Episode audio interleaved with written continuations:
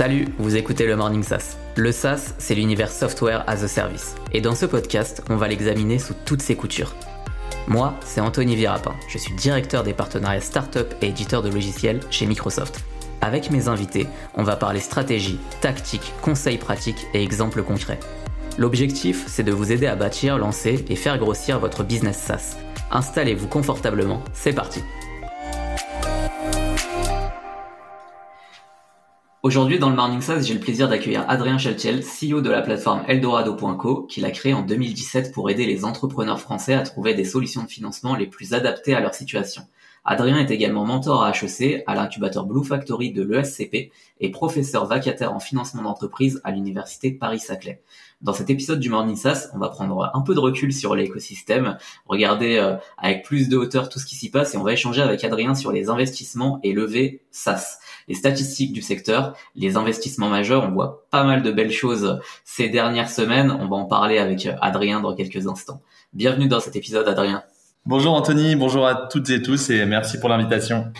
Avec euh, grand plaisir. Est-ce que euh, j'ai fait une brève introduction Est-ce que je peux te demander, euh, toi, avec tes mots, de te présenter, nous raconter un peu ce que ce que ce que tu as fait avant avant Eldorado et puis après on aura évidemment quelques questions sur cette entreprise que tu diriges depuis 2017 et, tout ce que vous faites d'un point de vue écosystème. Super, bah avec plaisir. Déjà, tu as fait une super présentation, mais je vais essayer de, de, compléter en disant voilà que je suis entrepreneur depuis une quinzaine d'années. Je suis aussi investisseur dans une quinzaine de startups. Euh, j'ai eu la chance de connaître pas mal de choses euh, dans l'entrepreneuriat, les succès, les échecs, revente, rachat, levée de fonds, etc. Ce qui m'a permis de développer à partir de 2017 Eldorado, qui vise à aider tous les types d'entrepreneurs à, à, trouver tous les types de financement, que ce soit levée de fonds, banque ou, financement public, BPI, etc. Donc, euh, on est vraiment euh, au centre, on va dire, de l'écosystème du financement et de l'entrepreneuriat. Et, euh, et, voilà. Super. Avant justement de revenir un petit peu sur sur Eldorado et, ce que vous faites plus exactement, je pense que vous publiez pas mal de contenu et ça va être super intéressant de de justement zoomer sur quelques-uns de ces contenus-là. Mais juste avant, la question par laquelle euh, j'aime bien commencer ces épisodes et les, les, auditeurs du Morning SaaS connaissent bien cette question. Si je te dis SaaS, donc Software as a Service, qu'est-ce que ça t'évoque euh, aujourd'hui en 2021 eh ben écoute, moi j'ai en un mot, je dirais euh, universalité des solutions SaaS. Moi j'aime bien ce mot. En fait, j'aime bien le côté de l'applicatif. Ce que j'adore dans ce domaine ou secteur, c'est la possibilité de d'être dans tous les secteurs de la tech euh, l'applicatif euh, du modèle SaaS est très large et euh, ça s'applique pour en B2B pour des petites entreprises, des PME ou des entreprises du CAC 40 en termes de logiciels ou de solutions cloud. Et pareil pour les particuliers, on est par, par la force des choses utilisateurs et utilisatrices toutes, et tous de tellement de solutions SaaS qui nous facilitent la vie que j'aime bien le côté universel de ce, de ce domaine ou modèle euh, dans, dans, le, dans le monde euh, qui nous entoure. Et ouais, c'est effectivement euh, un monde qui, qui évolue aussi pas mal avec avec le SaaS et on, et on le voit dans les tendances. Euh, Eldorado, du coup, tu peux nous raconter un petit peu l'histoire. C'est parti de quoi? Je disais tout à l'heure que c'était et tu l'as et tu l'as aussi complété dans ta présentation. Donc une plateforme au départ. Enfin, comment tu définis Eldorado? D'où d'où c'est venu, euh, à partir de quel besoin et, euh, et voilà, qu'est-ce que vous faites euh, exactement aujourd'hui au day to day C'est quoi les la, la, thèse, on va dire, d'Eldorado et les sujets sur lesquels vous travaillez aujourd'hui? Avec plaisir. En fait, Eldorado, c'est comme beaucoup d'histoires entrepreneuriales, c'est d'abord une frustration, celle pour moi qui a été de voir qu'on est sur un, un, pays en France avec énormément de, de solutions de financement qui sont en croissance avec énormément de d'interventions de l'État à travers BPI, euh, des solutions de financement d'amorçage, de croissance, de plus en plus de fonds d'investissement euh, et puis de structures d'accompagnement, hein, même euh, vous avec Microsoft, le, le, dynamisme qui existe aujourd'hui euh, autour des structures d'accompagnement est très fort et pourtant mm. ça reste un très gros challenge pour les entrepreneurs de trouver et identifier des financements euh, il y a aussi, une, donc ça c'est la première chose, c'est la frustration de voir qu'il y a une sorte de paradoxe entre l'explosion des sources de financement et la difficulté euh, chronique qu'ont les entrepreneurs à, financer leur entreprise.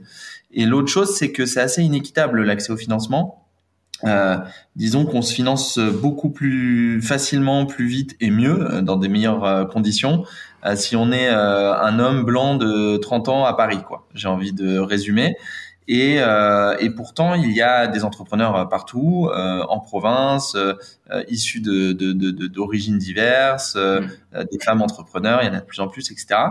Et, et ça me dérangeait de voir qu'il y avait vraiment des entrepreneurs qui n'allaient même pas vers les solutions de financement, pas que la levée de fonds, parce qu'ils avaient ou elles avaient l'impression que c'était pas fait pour pour elles ou et du coup, euh, Eldorado est parti de ce constat-là pour dire bah, comment on peut faire pour financer tout le monde? Donc, on ne peut pas créer un fonds d'investissement parce que par nature, un fonds d'investissement sélectionne. Euh, on peut pas créer euh, une structure d'accompagnement comme un, accélérateur, etc. parce que le modèle n'est pas le même. Et pareil, on peut pas aider tout le monde. Donc, on, est parti sur la création d'une plateforme, tout simplement, avec une, marketplace, une place de marché, un modèle de marketplace où on a d'un côté les, startups et de l'autre euh, les solutions de financement. Donc on a une énorme base de données euh, de tous les financements euh, disponibles pour entrepreneurs. Euh, donc soit il y a les, trois grandes familles, c'est le financement bancaire, le financement public ou le financement en levée de fonds.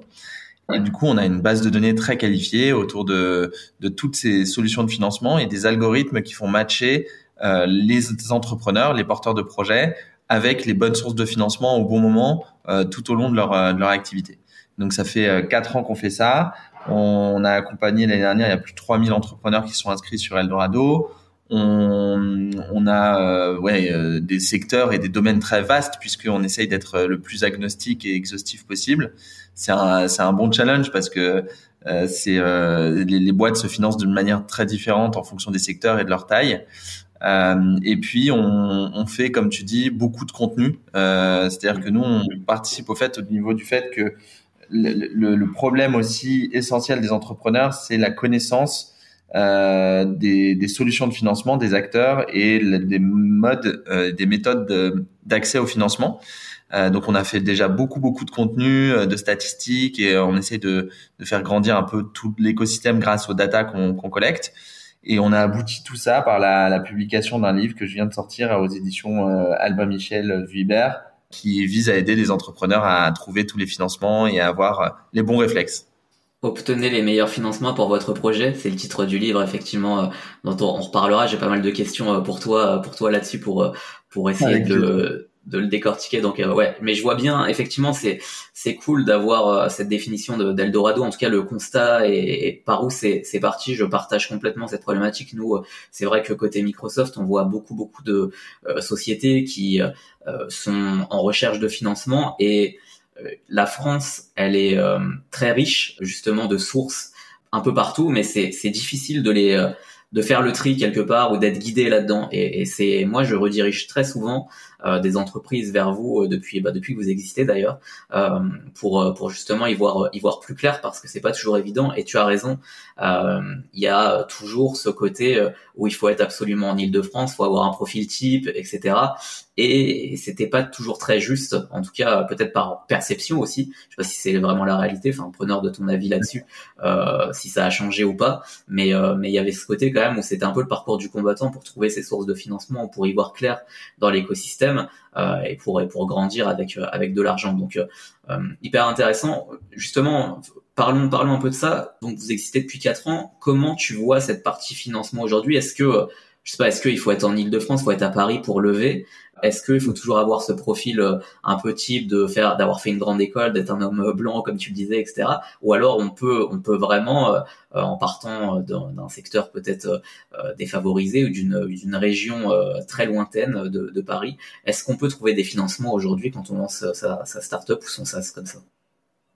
Clairement, euh, on peut trouver n'importe quel financement, d'où qu'on soit, euh, qui qu'on soit. Euh, faut juste pas se, se bloquer par, par rapport à ça. C'est vrai que ces dernières années, il y a un peu des biais qui cognitifs hein, qui ont existé pour pas mal d'entrepreneurs qui disent bah c'est pas pour moi la levée de fonds, voire je je, je, je suis pas connecté, j'ai pas de réseau, je suis pas à France Digital ou à Viva Technologie, hmm. donc je peux pas rencontrer les investisseurs la tendance, elle évolue déjà parce qu'on en parle. Rien que toi et moi, là, aujourd'hui, on en parle. Euh, mais euh, voilà, il y a énormément d'initiatives dans l'écosystème visant à, à, en faire un écosystème plus ouvert et plus équitable.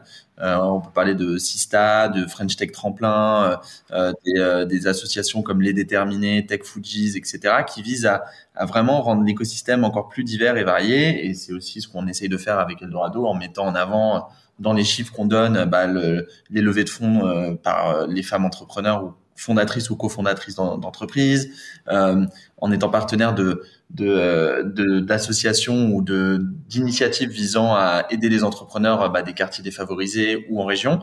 Donc en fait, le, dans le fond, tout ça, ça évolue positivement, ce qui fait qu'un entrepreneur aujourd'hui, plus que jamais, où qu'il soit, euh, a des solutions de financement et a même une une sorte de, de, tendance de fond qui est favorable à un écosystème plus euh, équitable et ouvert. Donc j'ai envie de dire que c'est le moment ou jamais quand euh, euh, on est entrepreneur, hein, qui conçoit, quel que soit le genre, la région, etc., de se lancer et de d'essayer de trouver des financements. Parce que comme tu le dis, c'est un parcours du combattant on va dire que ça l'était encore plus quand tu étais euh, dans des minorités ou des sous-représentations ça l'est moins, mais ça reste un parcours du combattant quand même, c'est sûr. C'est pas parce qu'il y a le plus d'argent qu'il est plus facile à obtenir. Hein. Souvent, on, a vu euh, peut-être même avant Covid euh, des tendances de fonds, voyant que les valorisations étaient très importantes, etc., et que les, types de financement sont très disponibles. Mmh. Mais euh, les investisseurs français sont quand même euh, plus lent, euh, moins agressif, même si les valorisations restent élevées et, et continuent euh, de progresser parce que le, les chiffres d'affaires et, la croissance aussi sont en face. Hein, et le talent des équipes et des entrepreneurs sont de plus en plus marqués. Euh, mais je trouve qu'on est sur un écosystème français très sain euh, sur ces questions-là. On a beaucoup les questions hein, qui se posent à chaque podcast ou quand on reçoit des investisseurs sur les valos, etc. Et globalement, si on essaye de faire une analyse macro, je trouve que notre écosystème est sain euh, et les chiffres augmentent, mais de façon assez saine. Parfait, donc euh, plutôt positif, hein, comme constat même très positif et, et, qui va dans le bon sens. Donc euh, je suis assez d'accord et avec toutes ces initiatives que tu as citées, notamment autour de, de la diversité des genres, euh, mais pas que. C'est ce qui encourage aussi un, un, un, environnement, un écosystème plus sain et c'est ce qui pousse les investisseurs, les accélérateurs, les incubateurs à, à, à y aller plus fort, peut-être plus vite aussi. Et, et du coup, c'est aussi, c'est aussi des très très bons signaux. Donc, euh, complètement raccord avec ça. Même, même vous, à Microsoft, vous êtes en plein dedans. Euh, je, me, je, me, souviens des initiatives de, que vous faites déjà depuis plusieurs années, quoi. Donc, c'est même des structures d'accompagnement comme vous, très implantées, un gros corporate, etc. S'y met, ça veut dire que voilà, ça, ça a une aura qui est très positive au global pour l'écosystème, je trouve. Ouais, absolument. Bon, on essaye euh, effectivement de, de le faire de plus en plus. On travaille beaucoup sur la diversité des gens. On travaille aussi sur les sujets d'accessibilité et du handicap euh, dans, dans l'entrepreneuriat. Donc, euh, c'est des choses sur lesquelles on est super attentif. Et euh, même s'il y a toujours pas assez, c'est collectivement et avec les autres les autres sociétés aussi qu'on qu'on y arrivera, je pense, et tous les types de, de sociétés. Donc, ça va dans le bon sens. parlons un peu un peu chiffres avec toi, Adrien, parce que effectivement, vous publiez plein de choses, plein de tendances et c'est super intéressant. Et voilà, j'encourage euh, tous nos auditeurs à, à, aller après ce podcast euh, regarder un peu plus ça en détail parce que on va pas pouvoir faire tous les chiffres et toutes les tendances malheureusement. Mais euh, parlons un peu de ce que vous avez. Donc aujourd'hui, record de levée, on le voyait encore en France là, côté côté levée de fonds start-up avec des gros tickets en plus. Euh, chez Alan, Ornicar, Shift Technology, Back Market, la plus récente, euh, 276 millions, je crois, euh, qui ont qui ont été annoncés. Donc l'écosystème est assez euh, est assez dingue. Est-ce que toi tu peux nous partager voilà quelques chiffres, peut-être les plus gros chiffres que, que tu voudrais nous partager là ou tendances que vous avez observées ces derniers mois chez Eldorado? Avec plaisir. Bah, comme tu l'as dit, on atteint, là, on, se parle aujourd'hui, on atteint un peu le paroxysme de, de ce que j'appelle moi les 10 glorieuses de l'écosystème. Alors j'espère que ça va continuer, ça va peut-être être les 15, 20, 30 glorieuses de l'écosystème startup. C'est-à-dire que tous les, chiffres sont au vert depuis euh, plusieurs années maintenant, depuis 2013-2014. Il y a de plus en plus d'entrepreneurs en France, plus en plus d'investisseurs. Euh, les montants euh, levés sont de plus en plus importants. Il y a aussi une structuration de l'écosystème qui est très forte. On en a parlé avec les structures d'accompagnement, Station F, BPI France, la French Tech, etc. Euh, les initiatives qui euh, viennent même du, du, chef de l'État directement, des ministères et, euh, un engouement qui fait que tous les chiffres sont au vert et puis ça se voit avec le mois dernier des performances records. Hein. Il y a quasiment cinq startups, comme tu as cité, Alan, Ornicar, Shift, Encore Store ou, et Back Market, qui ont levé quasiment un milliard. Là où on sait que levé au total l'année dernière, c'était 5,4 milliards. Donc, on voit que dans les tendances de fond, tous les chiffres sont au vert. Euh, ce qu'on peut dire sur ces levées, parce que c'est bon, on parle beaucoup de millions, etc., mais c'est que ça démontre des choses qui sont très intéressantes pour euh, le moyen terme et le long terme sur l'écosystème. Le premier, c'est que déjà, on a des startups plus qu'avant qui lèvent des sommes records. Hein. Quand même plus de 200 millions comme Shift ou Back Market, rentrer dans, euh, dans le club des licornes. On arrive à 14 licornes en France. Euh, les objectifs euh, était d'en faire euh, pour, pour, Macron, hein, mais euh, les objectifs annoncés étaient d'en faire 25 euh, avant 2025. On va y arriver, quoi. C'est parce qu'il y en a en plus quelques-unes qui vont arriver derrière.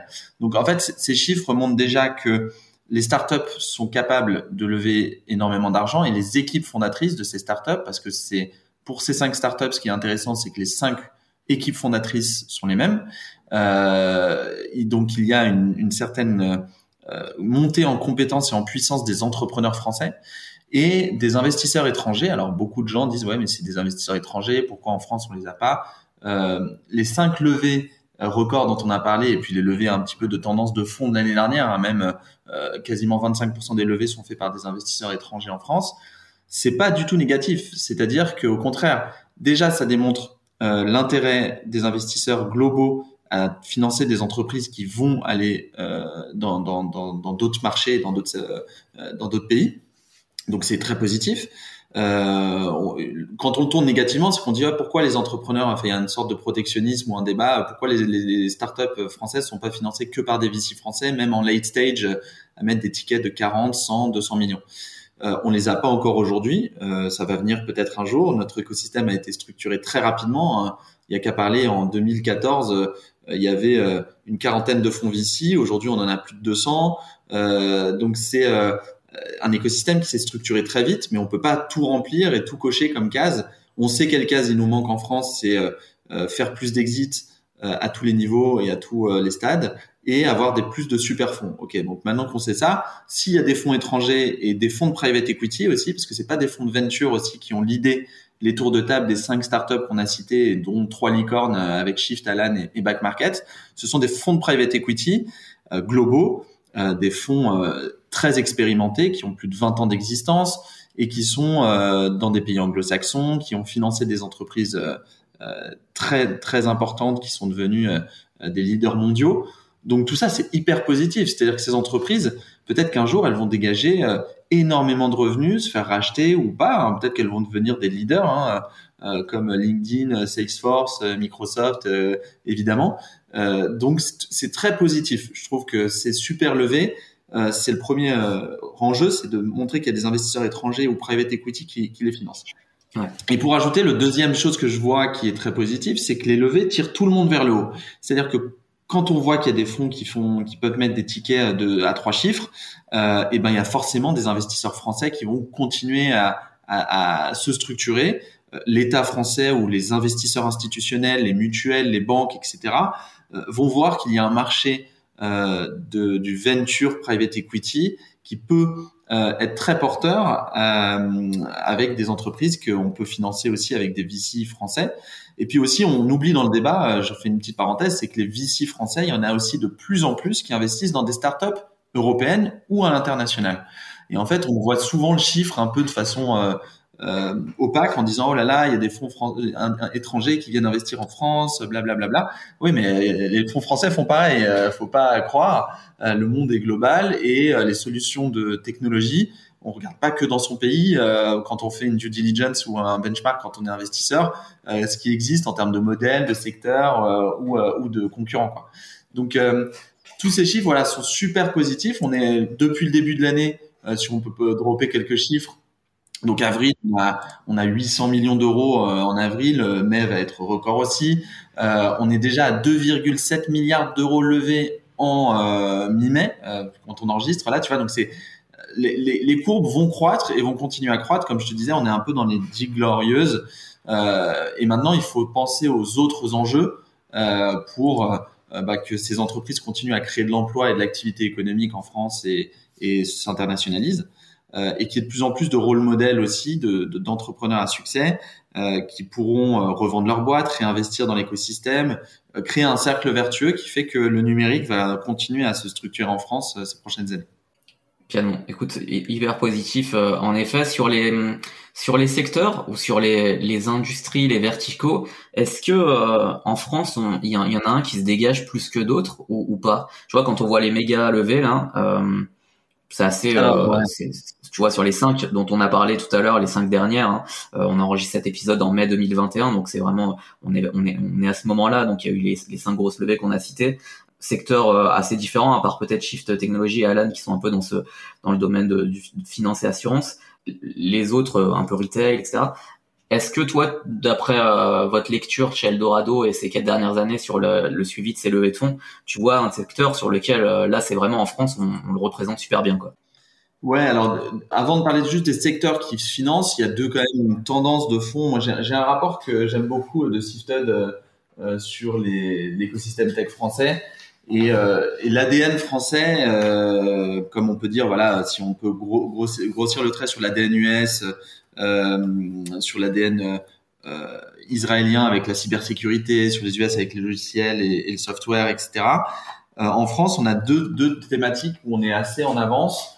Euh, deux et demi, on va dire trois, allez, pour grossir le trait. La première, c'est l'intelligence artificielle, où euh, bah, on a un écosystème d'ingénieurs, de mathématiques et de financement qui est très à jour et, et très leader même européen, avec des fonds français, fonds de VC, euh, qui sont sur de la deep tech euh, et qui sont des très très fonds très sérieux avec des équipes euh, vraiment euh, de haute volée, l'AIA, etc. Et on a d'autres secteurs qui sont très porteurs en France où on a une patte, c'est la green tech, toutes les entreprises en développement durable et l'impact social, sociétal, environnemental. Et le dernier secteur, c'est la medtech. Donc, ils se voient pas forcément la difficulté en fait de faire des stats. Nous, on le fait beaucoup avec Eldorado et vous avez plein de rapports qu'on fait. La difficulté, c'est la sectorisation euh, qui n'est pas la même entre euh, les différents sites euh, qui font des suivis des levées ou des tendances d'investissement. et rien que le SaaS, on peut en parler avec toi, mais j'aimerais bien avoir ton avis, c'est que le SaaS, on ne sait pas trop si c'est un secteur, un domaine ou même un modèle économique. Tu vois, ça peut être un peu les trois dans les définitions. Donc nous, on, on, on, classifie les entreprises en software euh, avec une composante SaaS. Et nous, on, met plusieurs composantes, mais on peut être une marketplace en SaaS, on peut être une medtech en SaaS. Il euh, y a qu'à voir depuis le début de l'année. Hein. En SaaS, euh, Alan qui lève, c'est une AssureTech. Payfit, c'est une fintech. Pledge aussi, qui est une fintech, mais qui est en modèle SaaS, qui a levé 80 millions en, en mars. Libéo, pareil, fintech. Donc, tu as beaucoup de fintech qui utilisent le modèle économique SaaS. Mais en fait, c'est un peu dire dur pour les hum, auditrices, auditeurs et les personnes qui suivent l'écosystème de comprendre est-ce que le SaaS c'est un secteur à part entière ou un domaine? Parce que si on le considère comme secteur à part entière, oui, je peux te dire que l'année dernière, en 2020, euh, 1, milliard, euh, 1,1 milliard sur les 5 milliards levés, c'était des startups euh, qui euh, utilisent le modèle économique SaaS ou qui sont du secteur SaaS. Après, ça veut tout et rien dire parce que parfois le SaaS, et puis le SaaS, hein, c'est très large même en termes de modèle économique. Euh, tu es bien, bien placé pour le savoir, mais tu peux avoir euh, du tarif fixe, du prix à l'utilisateur, à la fonctionnalité, euh, du freemium, du prix au volume d'utilisation. Donc c'est un secteur qui touche, ou un domaine qui touche tous les secteurs, qui peut toucher, et avec plein de modèles économiques différents. Donc la lecture, je sais pas toi comment tu suis les stats, ce serait intéressant de savoir, de voir bah, combien de startups SaaS ont levé l'année dernière. Moi, je t'ai donné un peu les chiffres 1 milliard euh, 1. Là, cette année, je te redonne les chiffres juste rapidement, mais on a déjà levé, euh, comme je disais tout à l'heure, 2,8 euh, milliards quasiment, enfin 2,786 milliards euh, pour les startups. Et 700 millions, c'est pour des startups SaaS. Donc, euh, 15% du nombre de levées aussi, parce qu'il y a les tours de table, et 17% des montants levés, voilà, c'est c'est dans le SaaS. Ok, ouais, c'est des, des, des, bonnes métriques, effectivement. Mais tu as raison, c'est assez complexe. Euh, et c'est même comme l'IA, tu vois. L'IA, euh, tu l'as cité aussi comme un, un je sais pas c'est un secteur ou un écosystème, mais c'est vrai que de plus en plus, les sociétés avec lesquelles euh, on travaille, qui font du SaaS ou qui sont dans des secteurs, elles utilisent l'IA. Enfin, c'est devenu indispensable quelque part. Donc toutes toutes les startups et on en parlait dans un autre épisode, je crois que c'était avec Elaya justement où on se disait qu'en fait dans dans quelques années il y aurait pas en fait de, de start-up ou de d'éditeurs de logiciels sans IA à l'intérieur. Donc c'est vraiment pour moi euh, devenu quelque chose qui, euh, comme le SaaS d'ailleurs euh, l'est depuis plusieurs années, quelque chose de mainstream ou de courant plutôt en français et, et je sais pas s'il faut l'isoler. Donc je me pose aussi la question et tu as raison aussi sur le fait qu'on se perd souvent parce que c'est un exercice qui est pas facile et que les interprétations peuvent varier entre les différents médias, les supports, que ce soit en France ou à l'international, sur la manière de classer euh, les, les, les, les, startups ou, ou ces éditeurs dans un secteur ou sur une typologie type SaaS, euh, comme ça parce que c'est pas aussi simple. Au même titre que euh, le SaaS dans une entreprise, dans certaines entreprises, c'est une partie de l'activité, euh, mais c'est peut-être pas toujours pour que celle-ci qu'elle lève des fonds parce qu'elle a une activité de service qui peut être parfois supérieure même à la partie SaaS euh, sur des acteurs technologiques de service qui font qui font du SaaS et qui se définissent pourtant dans les médias ou, ailleurs comme comme des acteurs du SaaS. Donc c'est là où les interprétations c'est du cas par cas malheureusement et, et je pense qu'on veut pas être super euh, précis euh, sur euh, comment on doit on doit donner les chiffres là-dedans. En tout cas bon, je pense qu'il faut il faut voilà il faut il faut regarder avec une loupe ce qu'il en est exactement. Euh, mais c'est pour ça que moi j'aime bien la manière dont vous vous classez aussi euh, ces secteurs-là, tu vois, sur euh, la medtech, la green tech, etc. C'est des tendances qu'on voit aussi, ça ou pas ça, quelque part. Euh, on les, on, peut réussir à les détecter. Et si après on fait des zooms sur chacune des sociétés, bah oui, ça peut être différent. Mais euh, ouais, je te rejoins sur le fait que c'est pas, c'est pas si aussi facile de le mesurer. Donc ouais, on n'a pas, une définition qu'il faut avoir non plus quoi. Hmm. Peut-être qu'il faudra faire une sous-classification aussi par modèle économique, puisque comme je disais, on a tellement différents. Euh, mais bon, ça devient, ça, ça, va devenir euh, très très détaillé, mais ça peut être intéressant. Hein, Je suis d'accord. Ok, donc record de levée de fonds positif, comme tu le disais, il y a quand même ces gaps dont tu parlais, le fait qu'on n'a pas encore euh, suffisamment d'exit. Ça, c'est un, un, des enjeux. Euh, les méga-fonds, mais tu as parlé des private equity, c'est vrai que c'est intéressant parce qu'on en parle assez peu finalement de ces dernières années des private equity côté startup en tout cas. Euh, on parle beaucoup euh, en général des, des fonds d'investissement et là c'est intéressant de voir que les private equity sont de plus en plus présents et ça peut rejoindre ce deuxième gap dont tu parlais d'avoir des méga-fonds qui investissent et qui permettent d'aller grossir, faire grossir ces tickets-là et on en a des bons exemples avec les cinq dont on parlait tout à l'heure. Mais mais oui, c'est quelque chose. Est-ce qu'il y a d'autres Est-ce qu'il y a d'autres euh, gap selon toi, euh, après ce constat plutôt positif, euh, des choses sur lesquelles il faut qu'on travaille tous collectivement ensemble, les, défis de, de, la France autour du financement. à part ces deux-là, ce serait, s'il y en a d'autres, ce serait quoi? Le, le, principal, c'est les exits. Hein. C'est vraiment, ouais. tu as énormément de levées SaaS aussi dès le démarrage. Mais tu vois, la plus grosse entrée en bourse SaaS des dernières années, ça reste Talend aux US. Tu as des opportunités là euh, de, de t'avais même OVH, euh, euh, on se demandait si ils allaient vers l'IPO, etc. Bon, c'est plus trop une start-up, mais c'est de l'écosystème tech français. Donc les exits, c'est les deux principaux types de sorties. Hein, pour rappel, c'est l'introduction en bourse et l'acquisition. Euh, l'acquisition, ça peut être par un autre fonds, par un fonds de private equity, par un corporate, par un concurrent, etc. Euh, mais force est de constater qu'il y a eu une, une, explosion des levées de fonds ces derniers temps, et c'est pas le cas pour les exits. Donc ça suit pas assez vite euh, la possibilité donc d'introduction en bourse en Europe, c'est très compliqué. Donc euh, il faut aller tout de suite aux US et, euh, et avoir un, un, marché important. Il y a, il y a d'autres boîtes en SaaS comme Algolia ou autres qui, ont qui suivent ce track-là, mais qui restent trop euh, trop peu d'exemples en fait de potentielles entreprises. Et du côté des acquisitions, même si tu en as eu quelques-unes et même au début de l'année il y en a eu quelques-unes, il n'y a pas atteint de montant qui permet vraiment de changer l'écosystème. C'est-à-dire que de de créer aussi des super fonds, c'est aussi de faire des super exits pour que les, euh, les LP, donc les investisseurs des fonds, euh, bah, réinvestissent, fassent des taux de marge euh, plus de 8, 10, 12% qu'ils feraient pas dans d'autres secteurs euh, et qui reprennent des risques avec des montants beaucoup plus importants. Donc euh, le développement, il est lent, il est de, des exits, il est dû déjà au fait que l'écosystème français et il y a peu d'acquisitions locales. Tu vois, t'as pas un équivalent d'un Google, Salesforce ou, Microsoft aux US en France qui est capable d'acheter euh, des technologies chères pour les implémenter euh, durablement dans ces, ces solutions euh, technologiques. Pourtant, le SaaS s'y prête, hein, mais et d'ailleurs, on le voit, il y a, y a des chiffres aussi intéressants qu'on n'a pas cités, mais y a, je, je, te partagerai l'étude pour la mettre en lien. 18, les PME ont en moyenne 18 solutions software, SaaS, cloud qu'ils payent à leur disposition en moyenne en France.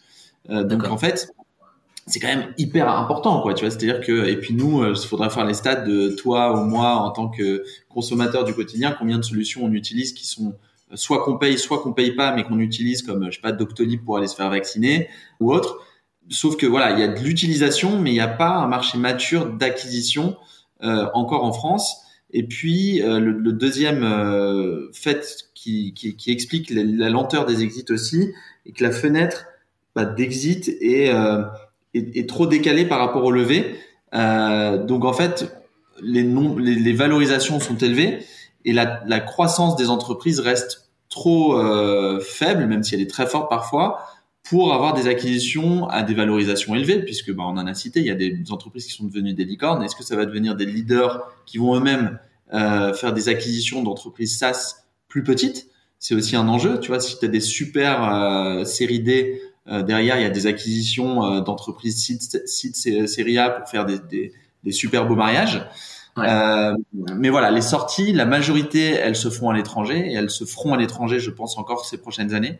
Euh, donc la maturité de l'écosystème de l'exit français, que ce soit de l'acquisition ou l'entrée en bourse, et reste un enjeu majeur. Euh, zoomons maintenant sur, euh, sur, ton livre parce qu'après ce constat positif, euh, je pense que ça va aussi donner pas mal d'envie à, aux entrepreneurs, aux personnes qui nous écoutent, qui se lancent ou qui veulent accélérer sur leur partie ça. C'est du coup la question du financement est majeure là-dedans pour aller faire plus. Euh, et, et, dans tout ce que tu as dit là, il y a quand même, euh, on voit un écosystème qui est là, du positif, euh, des beaux exemples. En plus, on, les on en a cité quelques-uns et, et, on va continuer de, de le faire aussi. Euh, vous avez écrit un livre, tu as écrit un livre, obtenez les meilleurs financements pour pour votre projet, qui est disponible. Euh, Est-ce que euh, tu peux nous en parler un peu plus? Comment euh, comment il se positionne ce livre? C'est plutôt un guide, c'est une restitution de ce que vous avez vu? Comment comment comment tu pourrais nous nous en parler? Oui, avec plaisir. Bah déjà, c'est euh, l'aboutissement de, euh, des années de travail qu'on a fait euh, pour l'écosystème du financement et de l'entrepreneuriat, avec beaucoup de contenu. Et puis, on, on voit en moyenne 3000 à 4000 entreprises par an qui cherchent des fonds, qui lèvent, qui se structurent. Et du coup, on a une énorme expérience et on a un, un grand constat. Enfin, moi, j'ai ce constat qui est quand même que malgré tout ce qu'on fait et l'avancée de l'écosystème français, il y a un décalage entre la connaissance des entrepreneurs de la stratégie de financement d'une entreprise et, euh, et, la, et bah, tout simplement la croissance de leur entreprise. Et donc il y avait ce constat que je disais un peu au début, c'est-à-dire qu'il y a tellement de sources de financement, c'est une jungle que c'est compliqué pour les entrepreneurs bah, de, de, tout connaître, comprendre euh, pour bien financer leur entreprise. Et donc on a voulu, euh, enfin j'ai voulu euh, sortir ce livre, bon, j'ai été aidé évidemment, euh, pour euh, bah, dire aux entrepreneurs deux choses. Déjà que c'est possible de financer son entreprise, donc c'est l'enjeu d'équité et d'accessibilité dont je te parlais au début. Euh, c'est pas parce qu'on est une femme, qu'on est en région ou euh, parce qu'on est issu euh, de, de, de, quartiers euh, difficiles ou que on n'a on a pas de réseau qu'on peut pas trouver de financement. Il y a des, il y a des solutions, des techniques, etc. Euh, donc c'est cette accessibilité. Et ensuite c'est un, un, livre d'entrepreneuriat, pas de financement. C'est pas un livre de finance hein, pour pour grossir le trait parce que justement il y avait pas de livre qui existait. Il y avait beaucoup de livres sur de la finance d'entreprise assez euh, chiant à lire, hein, tout simplement, euh, si, je, tu me permets, mais, euh, mais, mais très lourd. et là, moi, j'ai voulu vraiment montrer que l'entrepreneuriat, c'est aussi la stratégie de financement. Il n'y a pas un entrepreneur qui soit seed, série A, TPE, PME, franchisé, freelance qui lance son activité, etc., qui se posera pas ou qui se pose pas la question en continu de comment bien financer mon entreprise. Euh, et donc, on voulait euh, avant tout démystifier l'accès au financement, c'est-à-dire donner des, des conseils et des réflexes euh, standards à tous les entrepreneurs pour euh, financer sa boîte, donc l'anticipation, euh, lier la stratégie de financière à la stratégie de l'entreprise, etc.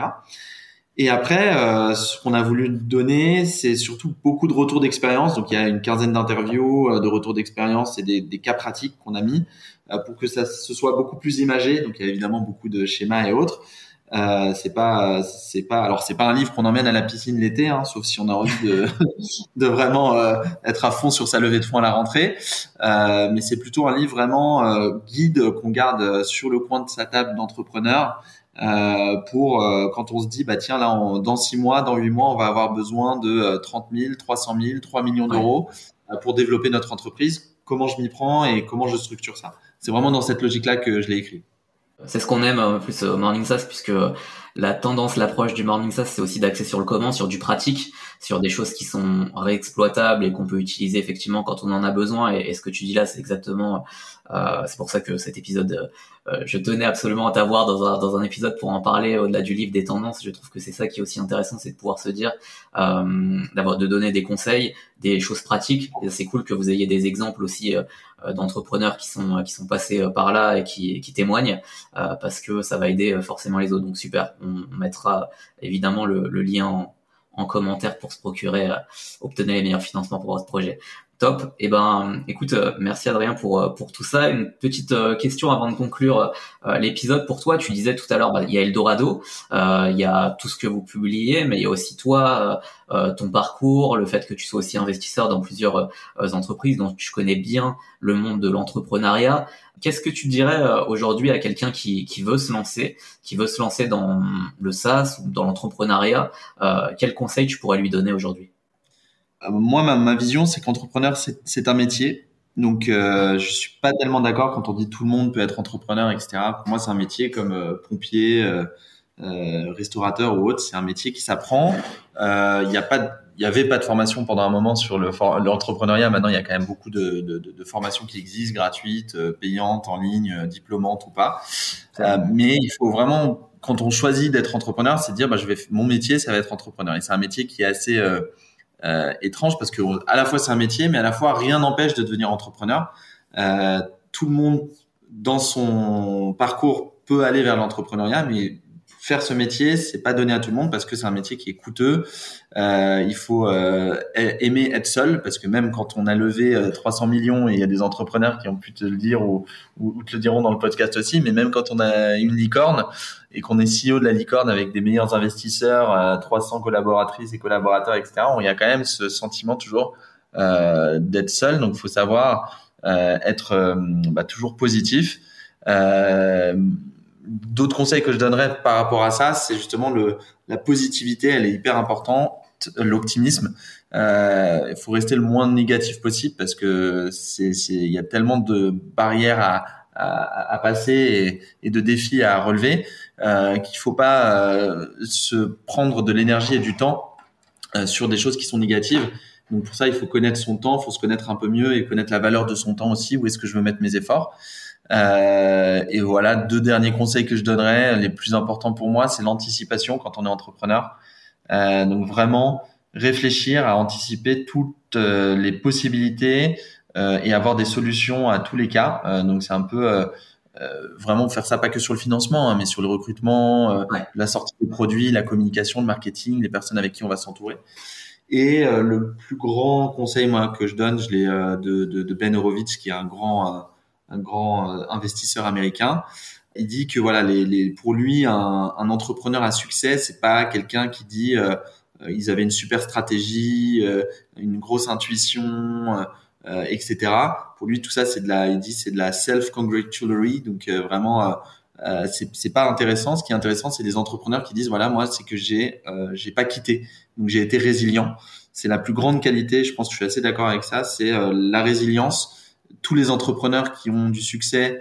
Euh, donc c'est un milieu qui est assez bizarre parce que c'est un peu un milieu un peu, euh, on dit bullshit parfois, mais un peu où on montre que la meilleure partie de soi-même. Donc euh, faut faut pas se faire piéger en regardant des parcours d'entrepreneurs qui ont du succès en se disant c'est magnifique, euh, ils ont jamais eu de problème. Tous les entrepreneurs en ont eu. Tous les entrepreneurs ont eu des gros défis à remplir. Ceux qui réussissent, c'est ceux qui ont été résilients. Voilà ce que je dirais complètement d'accord avec tout ce que tu as dit et très très bonne référence effectivement euh, Ben Horowitz que dont je recommande le, livre le dernier What You Do Is Who You Are euh, dans lequel je pense on reprend quelques quelques éléments dont, tu parlais à l'instant qui est un super euh, bouquin et je pense que tout le monde tous les entrepreneurs devraient avoir sur leur table de chevet aussi, avec le tien évidemment, pour votre projet.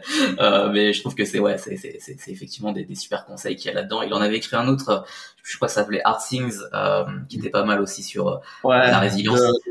exactement. Moi, je pensais que tu allais citer celui-là. J'ai pas vu, j'ai pas lu le dernier, donc je vais le lire parce que moi j'ai lu The Hard Thing About Hard Things. Ouais. Et ça, c'est incroyable de retour justement sur les CEO, leur rôle, la démystification de ce qui fait de plein de choses sur euh, le métier d'entrepreneur et de CEO de startup. Et c'est assez vulgarisé, donc c'est bien. Mais après, je me, j'aurais pas la prétention de mettre mon livre à côté de ceux de, de Ben Horowitz, mais mais pourquoi pas quand on veut financer sa boîte en France, en plus d'avoir des conseils d'un énorme investisseur américain ça peut être sympa. Exactement, ça se complète bien. Bon, nickel.